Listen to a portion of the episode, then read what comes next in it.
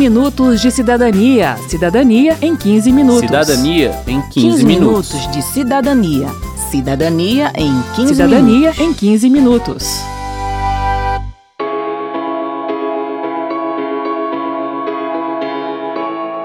De quem é a responsabilidade pelo cuidado dos filhos? Da família, claro. Só dela? Esta edição do 15 Minutos de Cidadania destaca a invisibilidade do trabalho de cuidar. Sem ele, o impacto na economia seria enorme. No entanto, quem o executa ganha nada ou pouco mais que nada por isso. Eu sou José Carlos Oliveira. E eu sou Verônica Lima. O trabalho de cuidar da casa, dos filhos, dos idosos, das pessoas doentes é indispensável. Sem ele, não haveria jovens sadios e preparados para o mercado de trabalho. Não haveria homens fortes e alimentados para tocar as empresas. Não haveria como um trabalhador se recuperar de uma doença. Enfim, quando a gente fala de economia, a gente vê e mede os resultados do trabalho na indústria, no comércio, no campo, mas não vê nem valoriza o trabalho de quem alimenta, veste e abriga o trabalhador desses setores quando ele volta para casa, nem de quem cuida para que seus filhos cresçam fortes e saudáveis para um dia tomar seu lugar na fábrica ou na loja. Mas para a Luana Pinheiro, do Ministério do Desenvolvimento e Assistência Social, Família e Combate à Fome, cuidado também é trabalho e também produz bens para a economia. Se esse cuidado não existe, a vida ela se encerra, né? Então é um trabalho fundamental para a reprodução da vida, da sociedade e das economias. É é esse trabalho que dá a base para que o mundo econômico aconteça também, né? Ainda que ele seja tão desvalorizado em relação ao mundo da economia, é o trabalho de base. É o que está dando a chance para que tudo isso aconteça. E assim como outros elementos da economia, esse trabalho também pode ser medido, como explica a Jordana Cristina de Jesus, da Coordenadoria de Políticas de Cuidados do Ministério das Mulheres. Se a gente pegasse todas essas horas de trabalho doméstico que as pessoas fazem, as mulheres, ao longo de um ano, e multiplicasse esse valor por quanto custa contratar o trabalho doméstico, a gente chegaria em um montante que é equivalente a 10% do PIB brasileiro. Isso quer dizer que tem muita gente trabalhando de graça. E a maioria, diz a Jordana, é mulher. Para o Brasil, a nossa estimativa é de que 81% dessa produção é feita pelas mulheres. É como se as mulheres tivessem aportado no bem-estar das famílias, de maneira não remunerada, claro, o equivalente a 8% do PIB. Esse bicho é demorado, dá um bocado de trabalho danado. Nunca é bastante toda hora, todo instante, precisa de muito cuidado. Cuidado, portanto, é trabalho, demanda tempo, energia e gera resultados para a sociedade. Mas quando é feito pelas famílias, não é visto como trabalho e por isso não é remunerado, como lembra a Isadora Brandão do Ministério dos Direitos Humanos e da Cidadania. Muitas vezes ele é apresentado como uma espécie de talento natural feminino, quase como um prolongamento da maternidade, um prolongamento do que se considera feminino, a partir de uma ideologia machista que invisibiliza esse trabalho enquanto tal e busca associá-lo, portanto, ao exercício de uma função maternal. O resultado disso é que as mulheres passam metade da vida cuidando e de forma não remunerada. Segundo a Jordana de Jesus, do Ministério das Mulheres, uma mulher que não tem emprego fora de casa chega a trabalhar 24 horas por semana com cuidados. E provavelmente essas horas estão subestimadas, ela diz. Mas a gente acaba se referindo a essa mulher como a que não trabalha. Esse não reconhecimento do cuidado como trabalho, argumenta Isadora Brandão, gera um ganho econômico indireto para empresas e para o próprio governo. Para o empregador, porque o salário que ele paga não considera o custo que o trabalhador tem para se manter em boas condições de trabalho. O cálculo do salário até considera o custo de uma cesta básica, por exemplo, mas não considera o gasto que se tem em transformar o alimento em comida na mesa. Para Brandão, a situação ideal é o compartilhamento desses custos entre família, comunidade, empresas e governos. O próprio Estado se desonera da sua obrigação de promover políticas públicas que permitam uma socialização deste trabalho. Então, o Estado se desonera do dever de implementar lavanderias públicas, refeitórios públicos, creches em tempo integral, de garantir equipamentos públicos que possibilitem o cuidado com as pessoas idosas, o cuidado das pessoas com deficiência. O Eduardo Pereira Rodrigues Neto, da Câmara de Dirigentes Logistas do Distrito Federal, concorda com a divisão de responsabilidades de cuidado cada um tem que fazer sua parte, né? Nós como empresários, claro, você não vai demitir uma colaboradora pelo fato de ela ter uma criança ela, e essa criança depender dela em alguns horários e você simplesmente não, eu não vou continuar com essa colaboradora porque ela acabou de ter um, um bebê e depois da licença maternidade, provavelmente ela vai precisar sair um pouco mais cedo para pegar a criança na creche, enfim. Bem, cuidar é bom quem cuida geralmente ama, cuida com prazer, mas nem por isso fica menos cansado ou cansada. Pois é, as atividades de cuidado são penosas. Lavar, passar, cozinhar, dar banho, levar para a escola, fazer tarefa, ir ao mercado, etc, etc, etc. Mas por que não são socialmente valorizadas? Para o ministro Vieira de Melo Filho, do Tribunal Superior do Trabalho, TST, isso acontece porque o trabalho doméstico é uma continuidade da escravidão. Quando inicia uma consolidação das leis do trabalho, ele exclui expressamente as empregadas domésticas porque elas não estavam incluídas naquilo que se chamava locação de serviço, porque elas eram escravas. Então se perpetuou no período pós-escravidão, a escravidão implicitamente dessas pessoas. E isso se arrasta até a década de 70, quando minimamente se começou a reconhecer o direito dessas trabalhadoras domésticas. E é por isso, completa a juíza Maria José Rigotti, que mesmo quando o trabalho de cuidado é feito por profissionais de forma remunerada, ele é mal pago e exercido em condições precárias.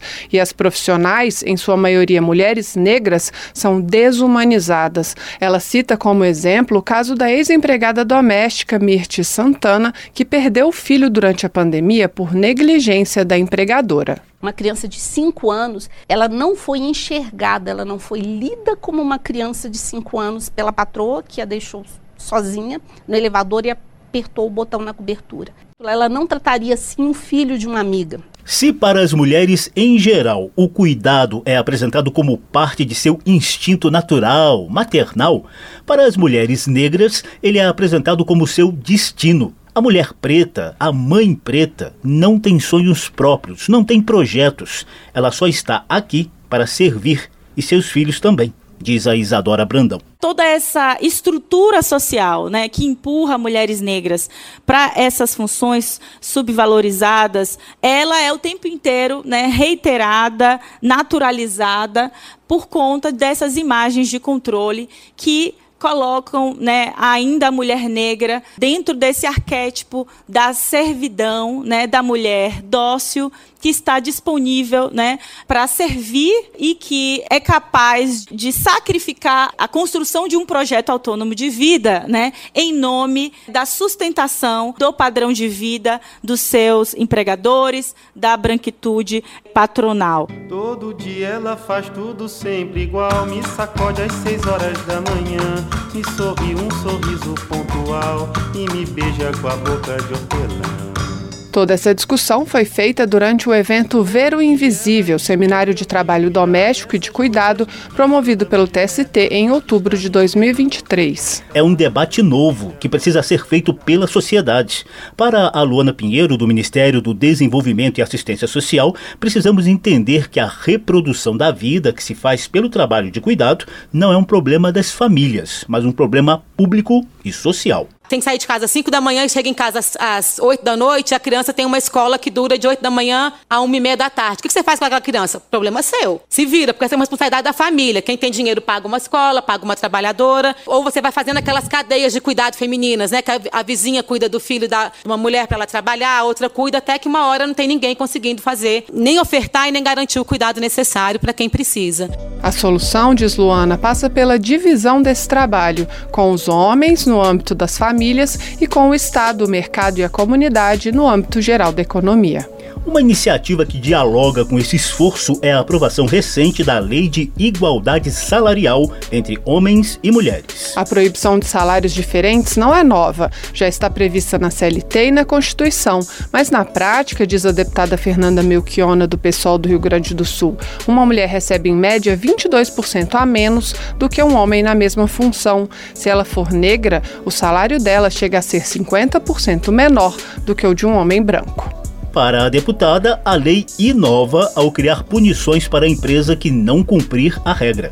O fato é que ela nunca foi fiscalizada. E efetivamente, cumprida no sentido de responsabilizar empresas que descumprem. Agora, para ela efetivamente funcionar, precisa da criação de equipes de fiscalização a partir do Ministério do Trabalho, dos organismos do governo, para garantir essa fiscalização em loco nas empresas e eh, a responsabilização. O Eduardo Neto, da CDLDF, concorda que as pessoas que exercem a mesma função, cumprindo a mesma quantidade de horas, devem receber o mesmo salário. Eu aqui na minha, nas minhas empresas, né, eu se houver necessidade de eu pegar é, alguém para assumir uma gerência, independente do sexo, desde que realmente ela esteja preparada para assumir aquela função, pode ser homem ou mulher, depende de, claro, se realmente está preparada ou não, né. O problema, argumenta a Jordana de Jesus do Ministério das Mulheres, é que se exigimos da mulher que ela cuide da casa e dos filhos, acaba sobrando menos tempo para ela se capacitar capacitar para o trabalho.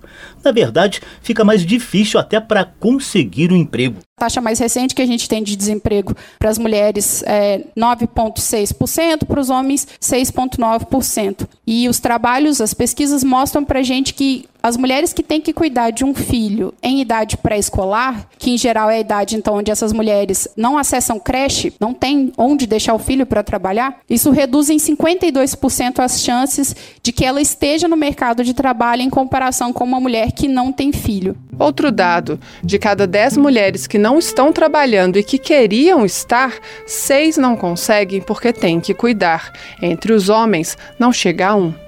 Destaque, portanto, para o papel do Estado de oferecer creches e outros serviços que liberem essa mulher para o mercado de trabalho. As mulheres têm também menos acesso a jornadas completas de trabalho, que são as de 40 horas com carteira assinada. Menos horas no emprego, menos renda. E quando as mulheres conseguem um emprego, elas exercem profissões de cuidado: faxineira, cozinheira, cuidadora de criança, técnica e enfermagem. Essas profissões têm menor remuneração, justamente porque a gente não valoriza o trabalho de cuidados. Assim, temos no Brasil hoje, completa Jordana de Jesus, só 35% dos cargos gerenciais ocupados por mulheres. E a desigualdade não para por aí, não. Até quando os homens participam do trabalho do cuidado, ele assume funções que não competem com o seu emprego, argumenta a Jordana. Então é uma atividade de fazer um pequeno reparo no domicílio, organizar uma compra, enfim, os homens em geral também se envolvendo mais em atividades recreativas, né? Atividade de levar o filho no futebol é cuidado, assim como dar banho na criança também é cuidado, né? Só que a intensidade com que essas duas coisas são feitas é diferente. Sem falar na valorização social, ela provoca. Uma mulher que precisa cuidar dos filhos é preterida no mercado de trabalho e um homem que precisa cuidar dos filhos filhos é valorizado porque ele é entendido como um pai de família. Em 2023, o governo federal reuniu 20 órgãos em um grupo de trabalho interministerial que tem até abril de 2024 para lançar uma política nacional de cuidado, com uma proposta para que o Estado assuma mais responsabilidades com essa tarefa que hoje está sobre os ombros das mulheres. Termina aqui o 15 Minutos de Cidadania, que teve produção de Cristiane Baker e de Lucélia Cristina, reportagem em texto de Verônica Lima, com informações do seminário Ver o Invisível do TST, trabalhos técnicos de Newton Gomes e de Milton Santos, edição de Marcelo Larcher, apresentação de Verônica Lima e de José Carlos Oliveira. Se você tem alguma dúvida, mande pra gente. O e-mail é rádio.câmara.leg.br e o WhatsApp é 61 999 7890 80. O 15 Minutos de Cidadania Cidadania é produzido pela Rádio Câmara e transmitido pelas rádios parceiras em todo o Brasil, como a Rádio Trapiá AM, da cidade de Pedra Branca, no Ceará. Você pode conferir todas as edições do programa no site radio.câmara.leg.br e no seu agregador de podcast preferido. Uma boa semana e até o próximo programa. 15 minutos de cidadania. Cidadania em 15 minutos. Cidadania em 15, 15 minutos. minutos de cidadania. Cidadania em 15 Cidadania minutos. em 15 minutos.